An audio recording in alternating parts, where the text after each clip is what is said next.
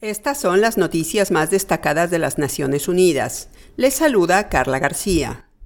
El descenso de los precios de los cereales y aceites vegetales en los mercados mundiales arrastró a la baja el índice de precios de los alimentos, informó este viernes la Organización de las Naciones Unidas para la Alimentación y la Agricultura, la FAO, agencia responsable de elaborar ese referente global.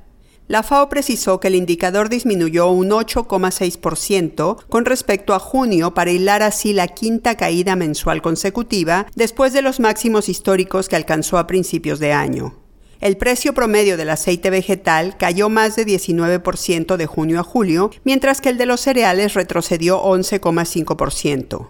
No obstante esta baja, la canasta básica todavía está un 13,1% más cara que en julio de 2021. La FAO explicó que pese a que se trata de una buena noticia, todavía hay muchas incertidumbres, entre las que destacan los elevados precios de los fertilizantes que pueden afectar las perspectivas de producción y los medios de subsistencia de los agricultores. Además, las proyecciones económicas globales son sombrías y las fluctuaciones de las divisas amenazan la seguridad alimentaria. Una buena noticia en México, que gracias a la técnica del insecto estéril, erradicó exitosamente la mosca mediterránea de la fruta en el estado de Colima, con costa en el Pacífico en el centro oeste del país. La mosca mediterránea, una de las plagas más devastadoras de frutas y hortalizas, fue detectada en abril de 2021 en Manzanillo, el puerto más grande de México. El gobierno mexicano reaccionó con prontitud apoyado por el Organismo Internacional de Energía Atómica y la FAO para combatir la calamidad y evitar restricciones en los países de destino de sus exportaciones. México es el séptimo productor y exportador mundial de frutas y hortalizas frescas. El plan de erradicación consistió en la liberación de 1.450 millones de moscas macho esterilizadas con radiación, una técnica que no daña el medio ambiente. Tras ser liberados, esos machos se aparean con hembras silvestres que no se reproducen y que gradualmente permiten la erradicación del insecto.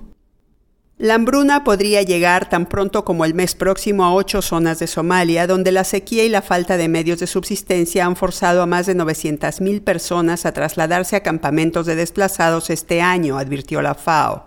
No podemos esperar a que se declare la hambruna. Debemos actuar ahora para salvaguardar las vidas y los medios de vida, dijo Ryan Paulsen, director de la Oficina de Emergencias de la FAO, luego de visitar ese país del Cuerno de África. El organismo de la ONU señaló que esta catástrofe se produciría si continúa la pérdida de producción agrícola y ganadera, si los precios de los productos básicos siguen aumentando y si la asistencia humanitaria no alcanza a la población más vulnerable. Más de 3 millones de animales esenciales para las comunidades de pastores de Somalia han muerto hasta ahora y la producción de cultivos se ha reducido sustancialmente debido a la falta de precipitación sin precedentes. La FAO busca ayudar a 882 mil personas en 55 distritos, pero para ello precisa con urgencia 131,4 millones de dólares. Hasta ahora los trabajos de prevención de la hambruna en Somalia solo han recibido el 46% de los fondos que hacen falta para salvar cientos de miles de vidas. La estrategia preventiva de la agencia incluye transferencias de efectivo para que las personas puedan comprar su comida, además de mantener vivos a los animales con alimentación de emergencia, tratamientos veterinarios y suministros de agua en el contexto de la sequía. El programa busca asimismo respaldar a los agricultores para que siembren donde sea posible, como las riberas que permiten los cultivos de regadío. Y hasta aquí las noticias más destacadas de las Naciones Unidas.